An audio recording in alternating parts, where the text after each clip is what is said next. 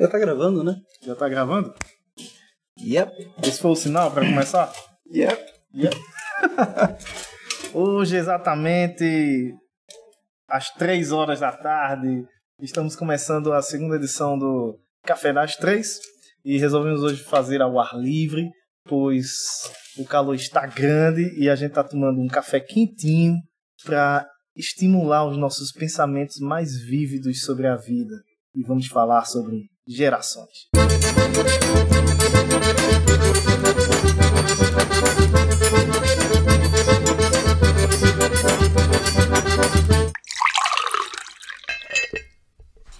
Aqui é o Heitor Alves, temos do meu lado esquerdo o Renan Zóvica uh, e do direito Johnny, pequeno, É isso aí. que mentiu pra vocês, ainda faltam 11 minutos pras 3 e ele acabou de beber o meu café. Mas tudo bem, Licença poética. Licença poética Licença para poética. o café e para Eu a bebi o teu café. bebeu o meu café. Café das Três! Então, pessoal, qual é a pauta de hoje? A pauta de hoje é gerações. A gente quer falar sobre como as gerações estão sendo entendidas e como elas estão. Dali, pô, vai com erro mesmo. A gente quer falar sobre como as gerações estão sendo entendidas e como elas percebem o mundo hoje em dia e as dificuldades que a gente tem de viver nesse mundo aí conectado e ao mesmo tempo não conectado. Também fazer uma, uma análise da nossa geração, assim, né? A gente é geração X.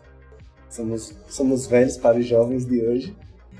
E a gente é uma geração de transição, né? A gente pegou todo o início dessas tecnologias que hoje é tão comum na nossa sociedade, né? Celular, computador, a gente pegou o antes disso, o início disso e agora estamos num, num, num mundo que não vive sem isso, né? E como Ah, a gente não é geração X, não. é geração X. A gente é geração Y. Até, até a década de 90 né? É só uma pausa, só pra pesquisar aqui. Vai, continua Vamos aí. falando. pesquisa. John uma pesquisa aí. De qualquer forma, a gente pegou, a gente é uma geração de transição. A gente é uma geração de transição. E essa transição é um pouco complicada para todos, tanto para a geração antes da gente, dos nossos pais, quanto para para a gente, quanto para a geração depois da gente, né?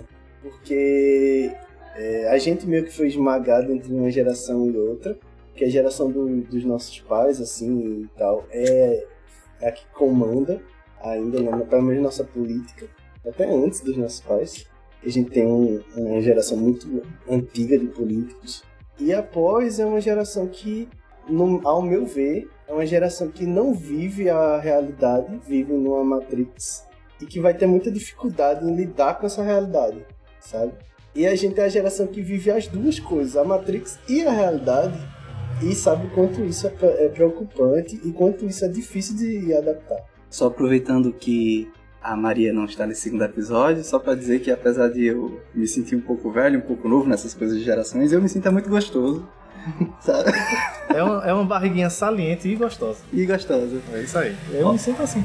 Olha, o ano de 2020 pra mim foi um ano que eu refleti muito sobre essa questão de choques geracionais, porque foi um ano que a minha sogra e de certa forma meus pais também ficaram muito tempo em casa e eu, a, a Maria e o meu irmão a gente teve que assumir muitas responsabilidades de pagar contas, pagar boletos e a gente já trouxe essa coisa do pagar boletos, pagar essas coisas é, é, em aplicativos, coisas do tipo e foi quando eu comecei a perceber assim que meus pais estão ficando velhos para o mundo, sabe?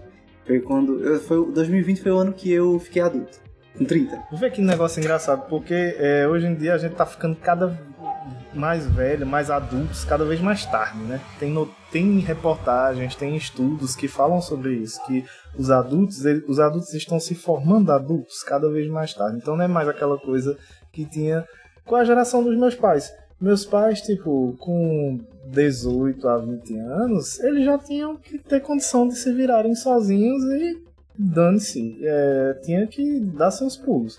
E a gente cada vez não, cada vez mais a gente sai mais tarde da, da, da casa dos pais, é, de uma forma bem é, chula até. A gente sai da, debaixo da asa da mãe cada vez mais tarde. Não estou dizendo que isso é um desmerecimento, mas é por toda a estrutura social que tem hoje em dia, porque a gente tem muito essa questão de ter privilégios. Eu falo muito isso. Hoje em dia a gente tem muito privilégio. Que a gente às vezes nem percebe que tem esses privilégios a gente tem. Porque os nossos pais acreditaram durante muito tempo que eles tinham que dar pra gente o que eles nunca tiveram a oportunidade de ter. E é, eu acho que um ponto negativo disso é justamente que é, quanto mais a gente acaba tendo as coisas, é, eu acho que mais a gente se aproxima disso que Renan tava falando no começo, que é tipo. É, a gente acaba vivendo uma bolha em que nós não temos é, um choque de realidade e a gente não tem frustrações, a gente acaba não sabendo como ser autônomo mais cedo. Agora eu, eu, eu, eu concordo com essa parte, mas eu também reflito uma questão sobre a sociedade no qual os nossos pais se desenvolveram, assim foi um modo de viver que era um modo normal da humanidade, né, da época. Da época, né? Daquele mas contexto. Mas eu acho que também há uma, uma romantização da, do sofrimento, assim. Ah, sim. Sabe? Tipo, eles não, não se tornaram adultos de forma saudável, sabe? Tipo, de serem pais cedo, de terem que cuidar de casa e tal. E isso embaralha a questão da gente saber o que é ser adulto de fato. Né? Mas a questão, eu acho que a gente tem que ver tipo, é como a gente se responsabiliza pela nossa própria vida a partir de um dado momento. É muito ruim quando a gente pensa que nossos pais eles tipo eles tinham que se virar porque senão eles não tinham muita chance na vida. E hoje em dia a gente tem a opção de ser alguém mais cedo e a gente acaba tendo essa concepção de sermos adultos e pagar boleto mais tarde. E isso acaba, é, essa questão aí de viver nessa geração transicional, né? De, de, transição. Mas eu acho que faltou, falta também um pouco da, da sociedade no geral compreender isso desde as bases da gente. A gente podia ter educação financeira desde cedo nas escolas para a gente compreender melhor como assumir responsabilidade de lidar com o próprio dinheiro, por exemplo. E a gente não tem isso hoje em dia. Sim, mas fazendo um paralelo a essa questão da educação, o nosso modelo de educação é muito ultrapassado, né? É. A, gente te, a gente teve um, um, vanguardista, assim, de, de modelo de educação, que foi Paulo, Paulo Freire, que não conseguiu implementar o que ele tanto estudou aqui e foi implementado no resto do mundo. E isso foi isso prejudica o Brasil até hoje. A gente tem um modo de educação que é de cinco gerações, seis gerações atrás. Sabe? E isso é horrível pra gente. Eu, eu só fico pensando assim que agora o ano de 2020 ele provocou uma disrupção da educação, né? Tipo, como é que vai ser a educação do, dessa próxima geração, né? Tipo, se não vai pelo amor, vai pela dor, né? Então, a, a, esse upgrade que a, educação precisava ter, ela tá tendo agora, né? Ainda sobre o choque de gerações, é, experiências minhas, né? Eu sinto que eu realmente vivenciei essa transição ao me ver com 15 anos, nunca tinha pego um computador. Na época eu estudava na escola com o Johnny, a gente tinha um amigo chamado Adivani, que já trabalhava com computador, essas coisas todas, e ficava pensando, meu Deus, eu sou um analfabeto, isso com 15 anos, sabe? E aí meu irmão, ele tem 7 anos a menos do que eu, o mergulho foi muito maior, sabe? para ele, assim. O acesso à tecnologia que ele teve já foi uma coisa muito mais fluida. Mas por outro lado, tem uma coisa que eu acho gostosa de pensar essa transição é, de como a gente se educou, de como vai ser a educação daqui para frente, de, de, que a gente pegou um mundo mais analógico e agora está vindo um mundo completamente, completamente não, mas muito digital, que é o seguinte, Maria tem um primo com 10 anos de idade e ele fica desesperado com qualquer coisinha que, que dá problema na Netflix, no computador, não sei o que, e Maria, que a formação dela é psicologia, ela não é nada tecnológica assim, Maria é a pessoa mais é, entendida de tecnologia da família, porque ela vivenciou essa coisa de baixar as coisas pirata, torrent, é, craquear programa, sabe? Um momento em que parecia que as coisas eram mais difíceis, né? Assim, hoje em dia tudo. Você queria escutar uma música antigamente, antigamente, assim, 2000 e pouco, você sei lá, baixava a música durante a noite, uma música. Exatamente. Hoje é a assinatura de Netflix, né? Você né? comprava CDs piratas, então você ia ali, aqui em Caruaru, você ia naquela loja ali, Escalamares, que vendia CD. Hoje em dia nem, acho que nem tem mais essa loja, né? Você ia na Escalamares comprar CD e DVD, que era caro. E o que eu fazia especificamente era chegar em casa é, para copiar o CD pro meu pai. Ele pediu, olha, eu quero um CD aí, copia esse CD pra botar aqui no carro pra poder viajar, e fica um CD em casa e eu fico com um CD no carro. Aí eu, eu fui aprendendo a mexer nessas coisas, tá ligado? Porque eu tinha acabado de, de, de ganhar um computador. Eu ganhei um computador, acho que eu tinha uns 14 anos e ganhei o computador, meu primeiro computador. E ele dizia, olha, bota aí, grava uns CDs aí. E na época a internet era péssima, né? E aí eu, é, eu comecei a, a, ver as maravilhas de fazer download pela internet. E aí tinha ForShared para baixar arquivo, né? E tinha via torrent para baixar. Acho que nessa época já, já, já baixava via torrent. E é, mesmo assim era uma agonia, né? Tinha, tinha uns programas que ajudavam também você a baixar conteúdo, tipo acho que tinha o Inamp, tinha alguns servidores que você conseguia baixar, mas era uma agonia para baixar e hoje em dia você nem precisa mais baixar. E aí, quando dá um problema, você também não tem as pessoas né, dessas é. novas gerações parece que não sabem resolver tão não, bem. É, isso. Sabe? Tipo, fica travada, né? Meu Deus, o que é que eu vou fazer agora? E isso é muito relativo, né? Porque assim, houve toda uma revolução tecnológica, assim, eu falando aqui a título computacional, acho que de 50, 60 para frente, que a gente, que nasceu em 90, não vivenciou. É. Sabe? Tipo, sei lá, ter umas tecnologias que furavam os cartões e tal, umas memórias. Tem isso também. Enfim. E que era um muito mais né? analógico, né? né? E a gente viveu, acho que o finalzinho dessa transição do analógico para o completamente virtual. Vou falar nisso, um complemento aqui. Vamos lá, eu oh. fiz uma pesquisa aqui. Eu tenho que fazer uma pesquisa. Vamos fazer o adendo de John. Geração Baby Boomers. É, antes das gerações XYZ, a primeira nomenclatura foi dada para a geração Baby Boomers, na, nascidas entre 1940 e 1960, que começaram a se, apo se aposentar. Esse nome foi dado justamente pela explosão demográfica causada com o fim da Segunda Guerra Mundial. Geração X são os filhos dos baby boomers. A geração X nasceu entre 1960 e 1980. São nossos pais. A formação foi muito influenciada pela programação da televisão. São conhecidos por serem autossuficientes, por priorizar trabalhar com flexibilidade e criatividade, do que somente por dinheiro ou status, e buscam através do trabalho a realização dos desejos materiais e pessoais. Geração Y, também chamado de Millennials, por nascerem próximos à mudança do milênio. A geração Y cresceu em meio ao avanço econômico dos anos 1990 e é apontada como realista e por ter um interesse maior pela autonomia no trabalho. Geração Z essa geração nasceu usando a internet, é extremamente conectada, mais realista e tão exigente quanto a geração anterior tem um grande senso de responsabilidade social e ambiental. É, eu, eu discordo um pouco né, nesse ponto aqui da geração Z, desse, desse senso de, de, de, responsabilidade e desse realismo, mas... Eu não, eu não, discordo sobre a geração da gente ter essa busca, né? Porque a gente herdou dos pais da gente ter uma busca pela estabilidade. E de ter metas, né? Ter metas. Tirar carteira de, de habilitação, tirar, é. É, se formar, fazer. O problema foi que o problema foi justamente esse, assim, a gente veio de uma educação de que as coisas eram e iriam ser muito fixas, muito muito concretas e a gente pegou um mundo líquido, é, né? Fragmentado. E a gente é, não soube assim, não soube lidar bem com isso, eu acho assim. A nossa geração é, tenta lidar como pode, mas não não lidar bem porque não existe um um, um não existe um manual, sabe? Tipo, porque na, gera, na geração dos pais da gente, não querendo desmerecer, mas existia um, uma espécie de manual de vida, assim, sabe? Tipo, você, você arruma um emprego, faz uma faculdade, da faculdade você arrumar um emprego, estabilidade, fazer uma família, não sei o que, seguir e morrer. Que para a geração da gente é impossível é, é praticamente impossível a gente viver num trabalho durante toda a vida.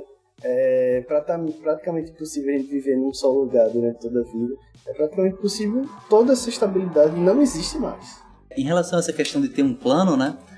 Uma coisa que eu refleti bastante assim é como o mundo ele vem evoluindo, né? Como as evoluções elas estão sendo cada vez mais rápidas. Eu não lembro agora quando foi que eu assisti? Foi algum vídeo do YouTube que eu assisti com a reflexão que era mais ou menos o seguinte. Por exemplo, a gente tá no ano 2021. Né? 2020, 2021. Beleza. Vamos voltar mil anos no passado. Sabe? Tipo em 1020, 1020, 1021. Muitas coisas podiam acontecer em 30 anos, mas vamos fazendo o exercício. Se em 1020 até 1050, por mais que acontecessem muitas revoluções, reinados caíssem, outros surgissem, mas a vida, o contexto não mudava, Dava tanto. pouco, né? É, Até pela, pela, até pela falta de, de comunicação entre localidades diferentes. Porque imagina que em 2020 era bem mais difícil, vamos dizer que existisse a vila de Caruaru, e provavelmente seria, sei lá, ali na Europa. Então, a- Uhum. a, vila de Caruaru ali na Europa, um- lá numa estrutura feudal, então o que acontecesse, sei lá, na, na- no reino da, de bezerros. de bezerros, pra até chegar e o povo de Caruaru saber o que aconteceu, porra, bicho, ia demorar dias, tá ligado? É, aí o que, que acontece? Naquela época, por mais que você pudesse. Você imaginava um intervalo de 30 anos com certa previsibilidade. A vida, ela não mudava durante o tempo de vida média de um ser humano. E era tudo mais contemplativo. E, e olha que nesse tempo de vida média do ser humano, nessa época aí, as pessoas viviam bem menos, tá ligado? É, vamos lá, parênteses. Sim e não. É tipo, o lance era que muitas crianças morriam até 5 anos. Então a Mas, média. não, mas a média baixava. a faixa etária mesmo, as pessoas viviam a- a- era vou pesquisar de novo, mas a galera não chegava a viver até 70 anos, tá Ah, ligado? set- é, 70 anos. A É, mas idade média é 40. É, na idade média era tipo. a idade 30 média na idade média? É, a, idade A média de idade Na idade pessoas. média era tipo 40 anos, você já tava muito idoso, tá ligado? Aí, só pra fechar o pensamento, é, voltando mil anos no passado, você poderia pegar um intervalo de 1020 até 1050 e a vida seria mais ou menos a mesma. Cara, a gente agora tá em 2020, 2021. Imaginar como vai ser daqui aos, a, a 30 anos é simplesmente surreal, cara. Contexto de tecnologia, contexto ah, geopolítico, a gente não tem a menor noção. E aí tem um programa que eu gosto muito de assistir, que é do Ronaldo Lemos, que é o Expresso Futuro. E aí na temporada de 2017, ele, entrevistando várias pessoas que trabalhavam com tecnologia, eles falaram que cada vez mais é, essa coisa de orientação vocacional não vai durar muito, sabe? As pessoas vão ter que se reinventar profissionalmente em intervalos cada vez menores, né? A estimativa hoje é de a cada três anos as pessoas precisam se reinventar profissionalmente, É, sabe? Mas aí a gente entra em, outro, em, outra, em outra armadilha, que é o mercado. O mercado no sentido de a nossa, a nossa cultura de econômica. Ela aparentemente não consegue acompanhar também isso, sabe? Tipo, a gente tem um sistema de que a gente tem que acumular coisas no, no geral, né? O sistema capitalista, qual, qual o foco principal do sistema capitalista? É que a gente acumule coisas. Tenha mais coisas para ter mais coisas. Só que é uma ideia que não funciona. A gente sabe que não funciona. Por quê? Não, se a gente vive num país, num país não, num mundo, num planeta com coisas finitas, ter um, um estilo de vida de acumular coisas é obviamente errado, né? Porque a gente Insustentável, né? Insustentável. insustentável. A gente, ou seja, a gente tá num processo seguindo num processo evolutivo que tá em declínio, né? Tá evoluindo, mas tá em declínio. Isso eu acho que é o que revela muito desse choque geracional da gente, né, com nossos pais, que é como se a- as nossas gerações, vamos lá, de 60 pra cá, eu vou botar assim, de 60 pra cá, é como se as pessoas tivessem começado a se dar conta de que os recursos do mundo não são infinitos, e isso realmente faz com que a gente reflita se o estilo de vida que a gente quer ter, as metas que a gente quer perseguir, realmente são sustentáveis, né? E eu acho que não, particularmente. Tem isso também, né? De, de analisar a realidade e ter esse choque também, de saber, porra, bicho, será que essa meta realmente vale a pena seguir, né? E tem uma coisa também que a gente tem que analisar dessa, dessa questão de evolução, né? Da nossa estrutura de sociedade, que é tipo. A gente tem esses conceitos gerais, né? Tipo o que eu tava lendo aqui, de geração X, Y e Z. Mas, por exemplo, é, tem parcelas da população que tem um comportamento muito mais voltado para a geração X e nasceram depois de 1990. E tem gente da geração Y, que tecnicamente seria da geração Y, e que tem um comportamento mais próximo já da geração Z. Porque não é uma coisa fixa, não é uma coisa é, assim que, tipo, ah, esse bebê aqui nasceu em 90, é geração Y. Não é assim que acontece, né? Porque tem toda a questão de influências que a pessoa vai recebendo ao redor enquanto ela vai crescendo. Por exemplo, se a gente for comparar, inclusive, o avanço tecnológico, de, de questões sociais entre uma população de, de um país e de outro, de uma cidade e de outra, a gente vai ver que vai, vão ter diferenças de como as sociedades se organizam e como é que isso acaba influenciando a, a, a formação da, da, das crianças até elas formarem adolescentes, até serem adultas. E a gente tem, por exemplo, é, a gente fala sobre muito disso, né? De que, tipo, ah, hoje a gente é muito mais conectado. A gente é, e não é. Porque a gente chega numa, em algumas cidades aí de alguns estados, sei lá, é, por todo o país, que a, a cidade tem muito menos estrutura de, de, recursos, de tecnologia, de empresas que se instalem nessa região, e o cara, cara chega nessas localidades e não tem como pagar, por exemplo, é, por um serviço é, por cartão, cartão de débito, porque a venda, a lojinha só vai aceitar no dinheiro.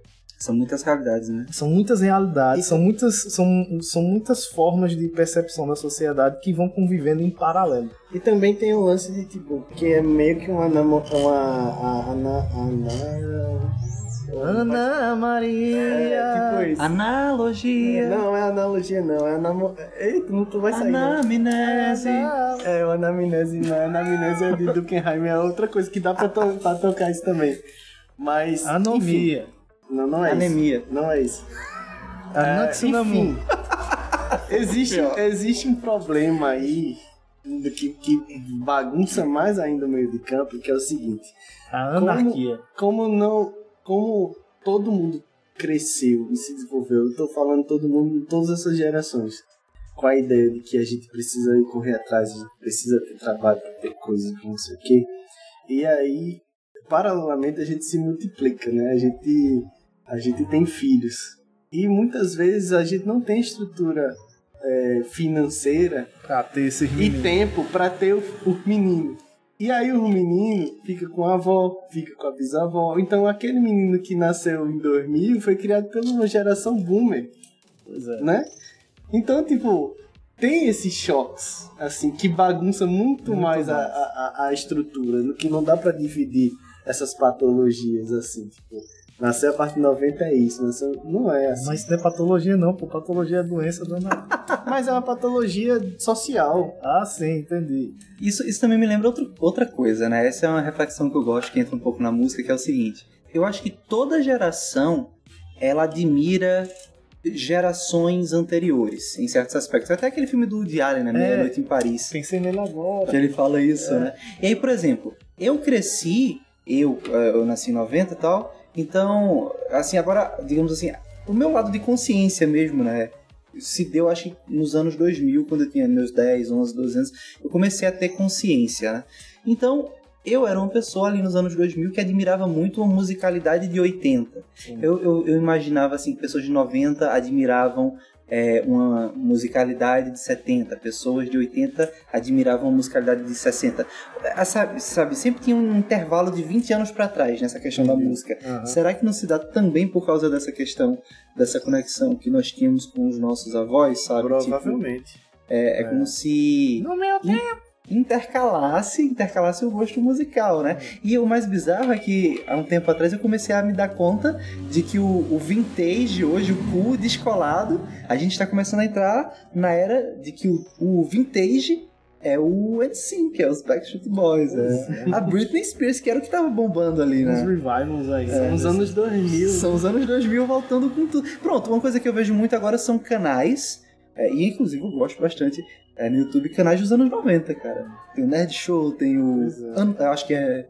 Uh, enfim, é até o canal lá do Nog que eles tem falam. Um, tem um canal no YouTube que eu esqueci o nome, mas o cara. É, todo o vídeo dele é para falar sobre quadros da TV brasileira e desmistificar é, os prêmios que a galera ganhava desses quadros. Tipo assim, ele faz. É, cinco vencedores do, do Caldeirão do Hulk que hoje estão, sei lá, na miséria. Aí o cara faz todo esse resgate e tem uma audiência do caramba. Pronto, é isso que isso que tu trouxe agora.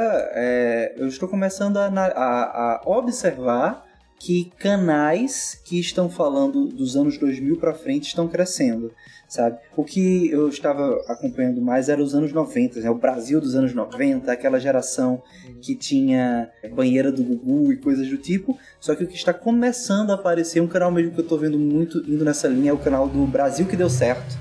Que aí eles falam muito assim, é, como foi o Rock in Rio dos anos, o Rock in Rio edição 2001 Sabe? Ou seja, está começando.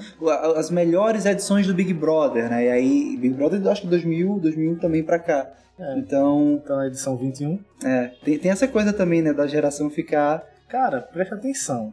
Nós estamos em 2021 e duas décadas atrás era 2000. Quando a gente tava nessa fase aí de, de ter 10, 11 anos, a gente olhava para esse período assim, de 1980, e a gente via um filme ou escutava uma música e dizia: Ah, essa música é de 20 anos atrás, mas ela é muito massa. Bicho, hoje, essas músicas e esses conteúdos que a gente admira são de 40 A gente tá ficando velho. É, e aí essa galera que tá que vive no YouTube, porque essa galera vive no YouTube da geração Z, eles se encantam por essas coisas dos anos 2000, pô, porque eles querem saber como danado foi que o BBB começou, tá ligado? Tem, tem um, um meme, um vídeo, sei lá o que é, muito engraçado, que é de um. Não, é uma criança, não lembro se é um menino ou se é uma menina, mas os pais dão para ele uma pelúcia, e a pelúcia é no formato de um disquete, sabe? E a reação da, da criança quando ela recebe é: Ah, pai, você me deu um. Como é? Um, um bichinho de pelúcia do ícone de salvar. A pessoa não sabia nem o que era um disquete. Aquilo é o ícone de salvar daquela pessoa, sabe? O ícone de salvar. É, são nessas coisas que eu vejo as Disquete, gerações. Eu usei pouco disquete. Eu não sei se tu lembra, Eu mas no colégio disquete. do, do- lá- lá da gente, Sagrado Coração, o, o- quando a gente começava o ano escolar, eles pediam como material escolar disquete. Tu lembra disso? Eu Porque nunca a usei um gente tinha. disquete na vida. Porque a cara. gente tinha, pô, disciplina de, de, de, de informática, tá Informática. ligado? Aí pedia, é, eu me lembro que, que eu via, né, a lista de escolar e tinha lá, disquete, configuração tal, tal e tal. E, eu- e- só que eu usei pouquíssimo essa porra desse disquete. Eu, eu não lembro de usar um Porque disquete quando a gente começou a, a mexer nessas coisas de informática, disquete já tava caindo em desuso, tá ligado? É. Pois é, e essa coisa de gerações, assim, eu acho que é muito normal é, refletir. Eu acho que a gente está começando a viver. Pronto, isso é uma coisa que eu gosto muito de refletir também, que é a gente está começando a viver num momento em que os 30, os 40 são os novos adolescentes.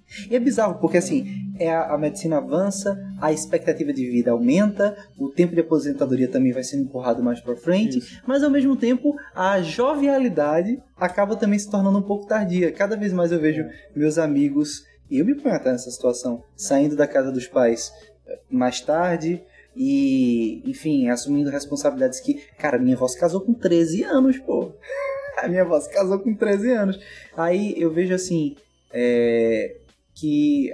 pronto, eu tenho 30 e tirando a barriguinha, cara, o sentimento é de que eu sou um adolescente gostoso, Mas cara. é isso mesmo, porque é justamente Eu sou isso. jovem. Tem essa vivência de, de, de não se considerar é, velho ou não se considerar antiquado. Mas, mas aí que tá, é esse o lance que, que a gente pensa muito assim. O que é ser adulto, de fato?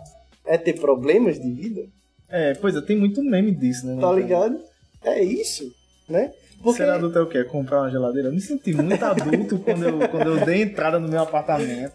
Quando eu comecei a me mobiliar o apartamento. Comprar papel higiênico, cara. Compra, sabe, É. a marca de papel higiênico. Bicho, eu fiquei extremamente feliz quando eu comprei o sofá do apartamento e o, apar- e o sofá chegou. Tem uma E tirinha. tirei uma foto. Tem uma tirinha que é assim. É, uma aranha foi mordida por um homem radioativo, aí do nada tá a aranha com o terno gravata, trabalhar, pagar boletos. é, é o, o- Ah, é o universo paralelo do Spider-Man, eu né? acho, eu acho o seguinte, eu acho que aquele termo de Dukenheim, o Dukenheim traduz o- a parte adulta como uma parte que você tem autonomia de vida. De comprar papel higiênico.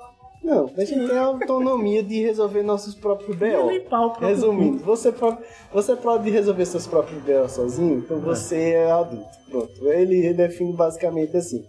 Então, a gente, de certa forma, a gente consegue resolver nossos BOs sozinho. Mesmo com toda a dificuldade do mundo. A gente consegue. Então, eu acho que esse é, é o pensamento principal de ser adulto, né?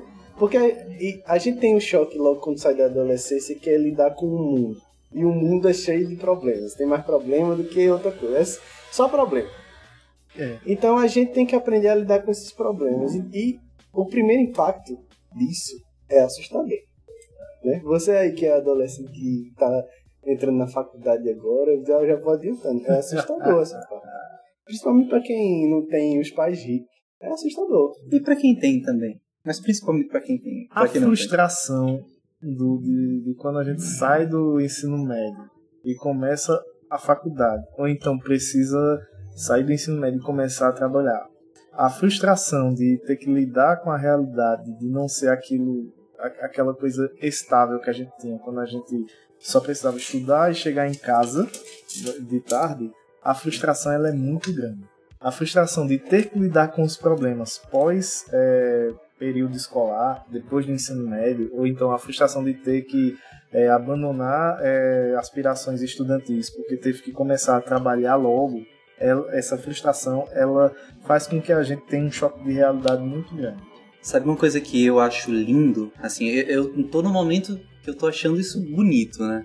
Que é o seguinte, por muito tempo eu via nos meus pais as pessoas para resolver o BO. E aí, com o tempo, você vai ficando. É, a casca vai engrossando, né? A vida vai dando tanta lapada na gente que a gente vai ficando mais resiliente, começa a resolver os próprios BOs, começa a não querer que nossos pais resolvam os BOs, e aí é quando a gente começa a perceber o quanto nossos pais se fuderam na vida. Exatamente. Vocês já passaram por isso? Já. Já E aquele Já negócio, aquela, aquela nisso. ideia também, porque a gente tem, a gente tem uma, uma educação, uma cultura, né? Que a gente achava, eu acho que por os pais da gente também não entender isso, né? Eles passavam segurança pra gente e a gente achava que eles sabiam tudo. Exa é isso, exatamente esse ponto. porque a gente tá E- no nosso mundinho com ele, né? Exato. E aí, quando a gente chega na idade deles, naquela época, a gente vê que, porra, eles não sabiam de nada, velho. Eles estavam ali, eles estavam resolvendo as É, coisas, tá ligado? Eles estavam Tipo, pegando a ah, bomba chiando. eu tenho que resolver, eu tenho que resolver. meninos precisam estudar e agora ele ficou doente. Meu Deus, quebrou a perna. Da melhor forma possível, exatamente. E, e, assim, nesse ponto, uma parte de mim é, se envergonha porque eu me sinto bem babaca, assim, eu começo a perceber o quanto eu fui babaca com meus pais. Isso é bom, acho que é um sinal de evolução, é um sinal de que você tá gerando Ah, muito mais empatia. Eu tenho muito essa percepção de que eu fui muito babaca com os meus pais. Eu também. É, a gente tá envelhecendo, mas aí tem um lado triste da coisa. Que junto com isso eu começo a perceber que os meus pais já estão começando a ficar envelhec- envelhecidos pro mundo. Exato. E aí eu, eu começo, eu particularmente acho isso muito triste, porque eu via no meu pai e na minha mãe é, pessoas infalíveis que sabiam das É, coisas. são os nossos pilares, né? É, e agora sim, eu tô começando a ver no horizonte a médio prazo que eu vou ser o pai dos meus pais, sabe? Eles vão se Exatamente. tornar as crianças. É aquela Isso. coisa, né, do idoso, né? Isso tem um, tem um episódio daquele. daquela animação. Daquela animação Midnight Gospel. É o Sim, último o episódio, último se, não, episódio. se não me engano. Que fala sobre isso, porque é, é o diálogo entre o filho e a mãe. E na verdade a série toda ela desemboca naquele momento, porque o menino, o, o personagem principal, ele tá meio que vivendo todo um processo existencial de reflexão sobre a perda da mãe. E o último episódio ele é um diálogo muito denso sobre isso. Sobre porque a vida, é, sobre os ciclos. e se não me engano, é, é, é tão sobre ciclos que, se não me engano, a mãe ela começa. é, ela começa velha ou ela começa nova? Não, ela quando ele encontra com ela, ela tá velha, mas aí Isso. quando ele entra, ele começa a beber e aí ele vai Ah, é, exatamente. ela vai ficando velha e Isso. aí tem todo o processo. Todo o processo de ciclos, que aí no final ele acaba tendo que cuidar dela, porque ela tá ficando velhinha, e tem toda essa interpretação dos ciclos da vida. E é muito isso mesmo, a gente vai ser os pais dos nossos pais. A gente vai ser os pais dos nossos A gente pais. vai ter que vai ter que que, que a, a gente tem na verdade essa responsabilidade de abraçar a geração anterior para dizer assim, olha, o mundo é isso aqui agora. Isso é assustador. É demais É. porque a gente, a gente não. A gente lidar com o que a gente. É, é eu acho mais assustador pra gente, eu puxo, eu puxo essa sardinha pra gente porque por conta dessa inconstância do mundo mesmo que a gente vive. Porque li- no, no caso dos nossos pais lidando com os nossos avós, ainda era um mundo mais estável. Assim. Foi o papo que eu falei, né? Tudo da- muito estático, inclusive. De mil anos atrás. né? Exato, mas agora não. E aí como é que a gente, como, como é que vai ser isso, sabe? Como é que vai ser esse processo? A Você- gente vai ter que fazer essa escolha, sabe? essa escolha no sentido de que É, tipo, a gente cada vez está mais sem tempo para tudo. As nossas, doen as nossas doenças mais famosas são porque a gente não consegue ter tempo pra gente. Sabe? E como é que a gente vai ter tempo para cuidar do outro? Isso. Porque aí é que eu acho que existe. Como é que a gente vai Eu não sei se é uma inversão de valores, ou é porque a gente não conseguiu estabelecer o entendimento dessa percepção que tu tá colocando aí, pra gente trabalhar isso desde cedo na educação, na relação da, da, com os nossos familiares, porque a gente tem um avanço vertiginoso da tecnologia que não acompanha essas relações eh, sociais e familiares, parentais, etc, etc. E a gente tem esses paralelos de tipo, numa cidade como São Paulo, aqui mesmo, uma cidade como Caruaru, a gente tem toda uma questão de viver conectado, a gente paga coisa pelo Pix, pelo PicPay, a gente se relaciona é, por videochamada e etc, e etc. E a gente chega em, outros em outras localidades onde as pessoas é, não querem nem saber de Pix, porque nem confiam nesse negócio de Pix, tá ligado? Uhum. E a, a gente tem tudo isso e a gente não consegue ter na nossa base da educação entender sobre é, responsabilidade financeira, sobre cuidar do outro, sobre ter empatia com as pessoas. Empatia que é um termo da moda, mas que era para ser uma coisa para a gente levar para a vida, como ter empatia com a situação do outro em diferentes níveis, né?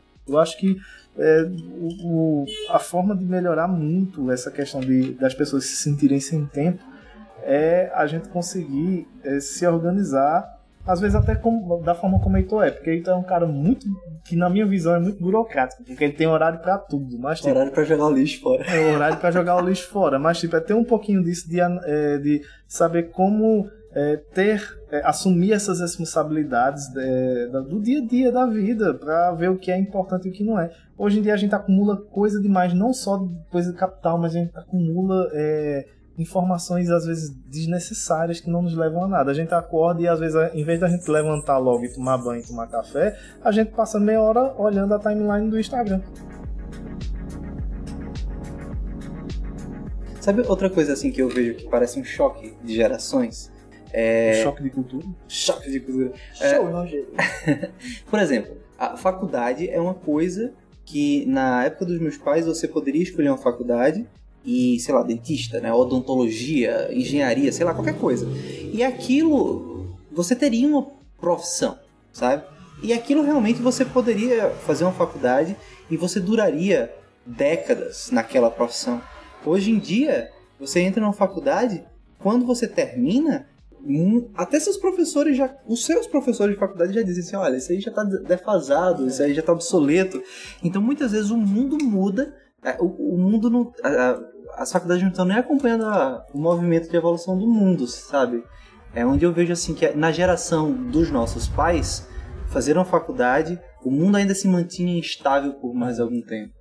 Você hoje... prepara para o mundo, né? Faz uma faculdade para preparar para o mundo, para preparar para a vida. Hoje em dia, fazer, faz faculdade aí, aí depois tu vê o que é que acontece também. Basicamente isso. Pois é. E, e, é uma coisa que eu acho muito interessante de ver hoje em dia pessoas que têm a capacidade de se reinventar profissionalmente, que fizeram uma faculdade qualquer que seja, mas, cara, estão trabalhando em outras áreas, sabe? E mais que isso, né? Todos nós. Todos nós. Somos um exemplo claro desse vídeo. Tu se formou em quê, Renan? Eu... A gente, eu e o John se formou em jornalismo. Jornalismo, né? Eu passei, acho que, por todas as funções de jornalista. E toda vez chega um momento em que eu me sinto deslocado e eu quero fazer outra coisa. E agora eu tô como produtor audiovisual.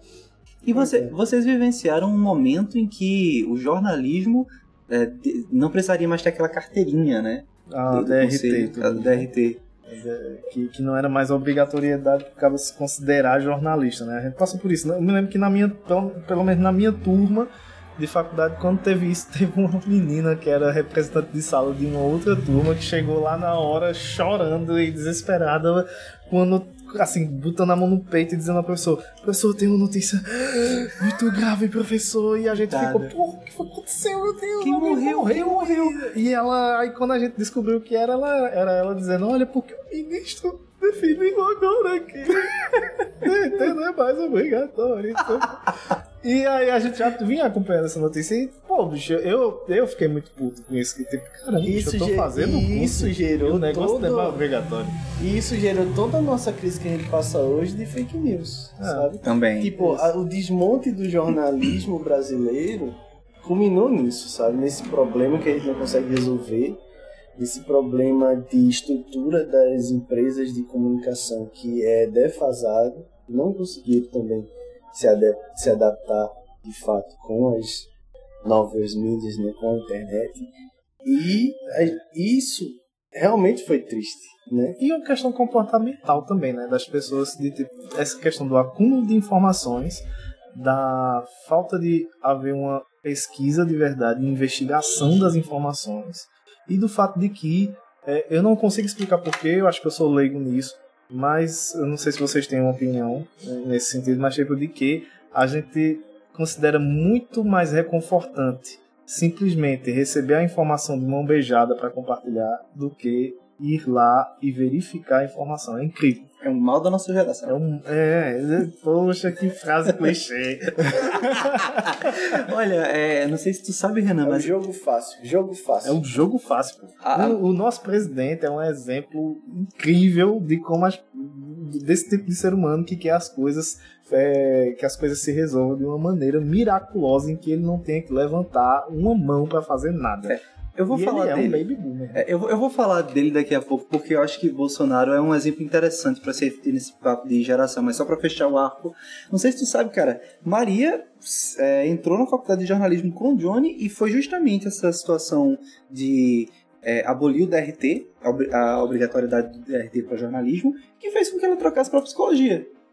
E hoje ela trabalha editando podcast. Mas É, enfim. né? Tem todo um plot twist aí. né?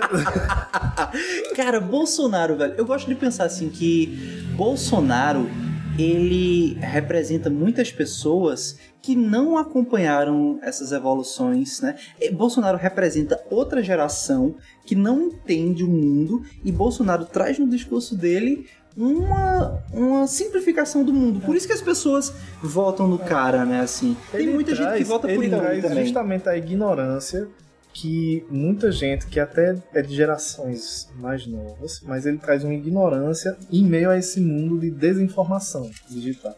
Ele representa essa ignorância, que é uma ignorância que existia no passado, e essa ignorância vai persistindo, porque as pessoas não mudam o comportamento. Não adianta ter um monte de avanços tecnológicos se a gente não consegue trabalhar o problema em si. É tipo, é uma coisa que o Renan tava falando comigo mais cedo. Tipo, de que, é que adianta a gente ir para outro planeta e viver em outro planeta se a gente vai levar os problemas da gente para esse outro planeta? Vai ser a mesma merda. É, porque, tipo, a gente tem que resolver as perguntas chaves, né? Tipo, o porquê, quando, que é da nossa sociedade. Ou entender que algumas dessas perguntas não têm resposta, né? E aceitar isso também. Não, mas precisam ter, porque senão a gente, a gente acaba como humanidade, sabe? Tipo, a gente chegou num nível crítico, humano, que a gente precisa responder algumas perguntas, sabe? Tipo, a gente sabe o nosso principal problema hoje, como humanidade. Nosso principal pro- problema como humanidade hoje é esse lance de que a gente adotou um sistema de, de sempre ter mais e, e acumular mais num, num mundo que tudo é finito. A gente sabe que esse é um problema. É o problema chato, sabe? Então, como resolver isso? Eu resolver. Aí, só que o pessoal joga assim, não, vamos resolver isso trocando de planeta. Não vai resolver. Porque a gente vai consumir outro planeta igual, sabe? E também so- sobre o próprio Bolsonaro, eu- ele, ele, assim como os seus seguidores, eles são um gargalo. É como se fosse um soluço histórico, sabe? Um soluço de, de, de gerações, assim. Atrelado a esse medo que a gente tá conversando aqui. Porque essas pessoas têm esse medo de dessa mudança completa. Querem voltar a um mundo que era estático, que é o que ele representa. Que esse mundo nunca vai voltar. E é daí onde entram os choques geracionais, né? Porque muito desses choques geracionais se deve justamente pe- pelos filhos que viram nos pais ah, e querem fazer diferente, querem mudar, querem inovar, querem desafiar. O, o- filho, o adolescente tem muita coisa também, né? De, de provar para os pais que os pais estão errados. E até nessa coisa, pegando lá do início, que Johnny falou de educação financeira, né? Um dia desses, a, a minha mãe estava conversando com a Maria sobre dicas financeiras. E aí eu, minha mãe falou várias coisas, aí depois assim eu cheguei junto de Maria e disse assim, Maria, beleza, escuta ela tal, reflete, mas assim, olha onde meus pais estão hoje. Será É, que eles Luiz. são as melhores pessoas pra dar dicas financeiras, que sabe? Dona Eva escute isso depois. Escute, escute. É bom que a gente conversa. Mas eu acho que é justamente. Eu acho que é válido. Aí ela vai lhe dar uma respostinha bem legal, viu? Eu não Escorpiana. Eu não tenho as coisas que eu queria ter hoje porque eu tive que cuidar de um menino e outro menino. Minha vagina dilatou. Foi uma cabeça desse tamanho, um parto natural, não sei o que. Eu já tô até vendo. É escorpiana, pô, vai ser quatro dias de chuva. Sim. Então, Beijo, mãe. eu acho que o conselho pode ser. É, é genuíno por conta que. É aquele lance, às vezes a gente não consegue fazer alguma coisa, mas sabe o que é o que é, ser, o que é, o É. ser feito, tá ligado? Tipo coisa, diz uma coisa que tu faz, que tu sabe que faz errado, mas que tu aconselharia outra pessoa a não fazer. Não fazer. Tô fumando agora. Por esse Todo mundo, momento. todo mundo tem alguma coisa assim. Todo mundo tem alguma coisa assim, sabe? Tipo, não, não, não, não tira o mérito do, do, É, do, do conselho. Não tira o mérito do conselho. Eu acho que a- a- o grande lance também é saber filtrar, né? Porque, tipo, a geração, as gerações anteriores, elas têm a visão da realidade delas e elas, acho que tentam projetar na, nos filhos e tal, né? Nos descendentes, o melhor, né? Eles- querem o melhor. O, o bom é esse, assim, sabe? O, o intuito é o que vale pra mim. O conselho talvez não seja o melhor, mas o intuito é o que importa, assim, né? Mas é isso que fez a, a. Veja, é isso que fez a nossa, nossa espécie chegar onde chegou, sabe? Tipo, plano, é, projetar o melhor pra frente. Projetar o melhor pra frente. Mesmo que dando errado várias vezes e continua dando errado, a gente tá aqui, sabe? E é por conta desse pensamento clássico. Clássico, tá ligado? Johnny, o que que te marca a título de choque geracional? Ou que tu viu na internet, alguma coisa muito pessoal tua, uma coisa que te chama a atenção de choque de geração?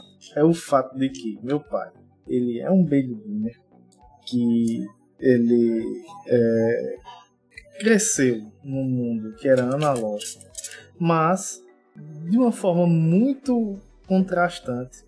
Ele hoje é o ele é muito mais multitela do que eu. Essa é a questão do choque geracional que mais me marca. Hum, não é questão de, de- de debate filosófico, não é nada. É o fato de que meu pai chega em casa, liga a TV, liga o TV Box, liga o, a, é, a- a antena Sky.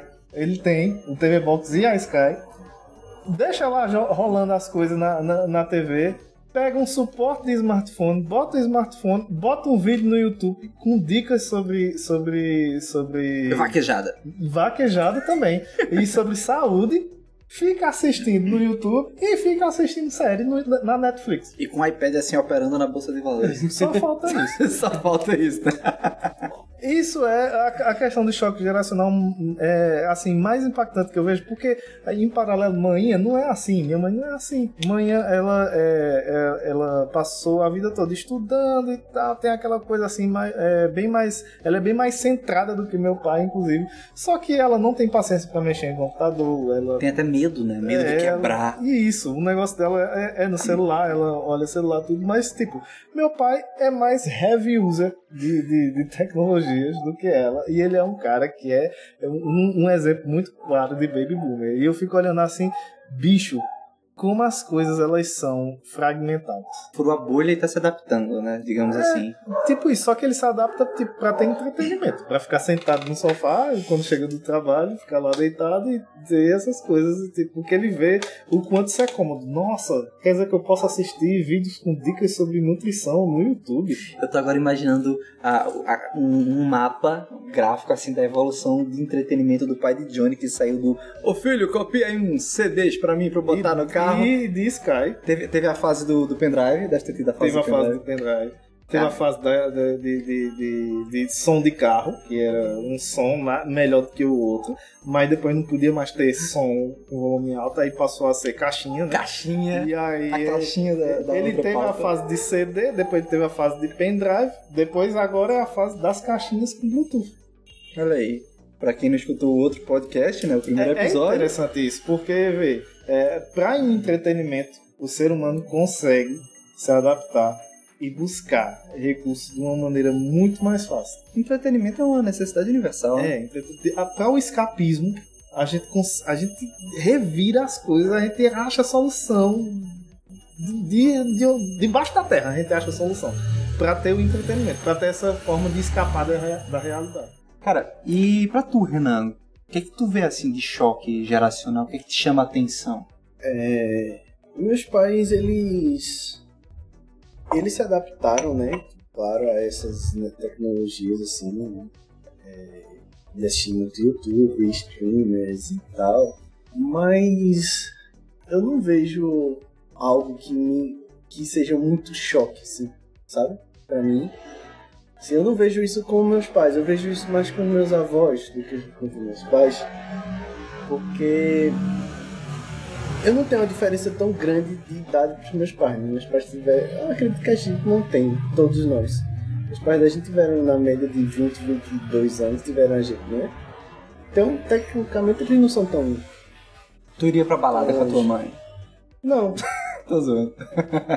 não, mas por conta de ser diferente mesmo, assim. Mas um choque de realidade em questão. Em questões tecnológicas, eu não sinto tanto assim em casa, sabe? Não sinto mesmo, assim, não sinto mesmo. Eu acho que eles se adaptaram bem, assim. Um dos melhores shows que eu já fui foi para um show de Alcione com meu pai e com a minha mãe. Olha aí, cara. Olha aí. Pois hoje, assim, o que eu mais vejo assim de choque geracional, obviamente é com a minha família, né? Porque é a convivência direta. Não vou fazer nada genérico, falar nada genérico aqui. Vou, vou falar do que eu vejo no dia a dia, assim. Que é, assim, até olhar com essa tristeza de pensar, poxa, o mundo tá evoluindo e ah, sei lá, velho, até 2019 as contas da, da nossa casa eram pagas em lotéricas. Sabe? Aí teve 2020, o mundo fechou e agora eu e meu irmão é que a gente tá assumindo esses pequenos detalhes assim. E por um tempo eu fiquei muito triste, assim, foi esse sentimento assim, poxa, o mundo evoluiu e meus pais estão começando a ficar obsoletos pro mundo. Só que nesse último mês, meu pai, seguindo os passos do pai de Johnny, tá se adaptando, cara. Tá, Olha aí. Saca? Ele tá tipo comprando ring light pra fazer Uau. live, saca? Muito É, bom. Tá baixou o Banco Inter, conta no Banco Inter, é, Banco pagando Inter. as contas no Banco Inter, sabe? Com o Inter patrocina a gente. E, e eu acho massa, assim, tipo, meu pai, minha mãe às vezes, mas meu pai chega mais assim, tô, é, como é que usa o Instagram, cara? E eu, eu fico feliz, assim, sabe, de ver isso, assim. Eu acho que o, o, o grande problema da, das gerações, né, o que estigmatiza e marca, é quando você realmente para no tempo e você não, não consegue acompanhar mais a, a, a modernidade do mundo, que é justamente quando você fica taxado por é um baby boomer, XYZ, qualquer coisa. Mas eu acho que essa coisa da geração também é feito se sentir gostoso, se sentir jovem, é muito de você mesmo tentar se adaptar pro mundo, tá ligado? Não use isso como desculpa pra não fazer exercício. A adaptação é a nossa. É o nosso jeito de viver. Eu tô falando de forma da humanidade, né? É. A gente sempre aprendeu isso. E é com essa frase que a gente termina esse episódio, né? Ah, mas espera aí, Não, tá eu bom. fiz minhas pesquisas Tá bom, aqui. tá bom, tá bom. Na Idade Média as pessoas não chegavam aos 30 anos de idade? Isso é uma pergunta. Sobre créditos. Mito! A expectativa de vida naquela época era mesmo muito baixa, devido à ele- à elevada mortalidade infantil por causa das doenças. Ponto pra Heitor. Se a pessoa, no entanto, chegasse à idade adulta e não tivesse epidemias E não fosse. e nem guerras nem, nem, nem fosse um, um bruxo dando uma olhada às e igrejas. etc., as chances de chegar aos 60 ou até aos 70 anos eram consideravelmente altas.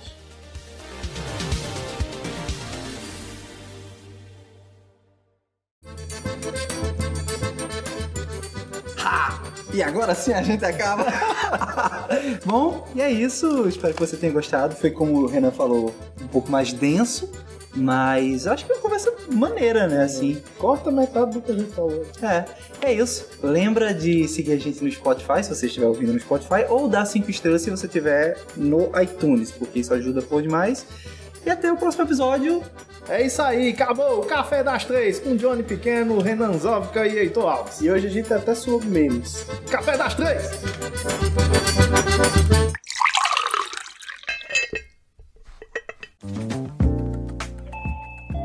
Você Você ouviu uma edição fonohouse.com.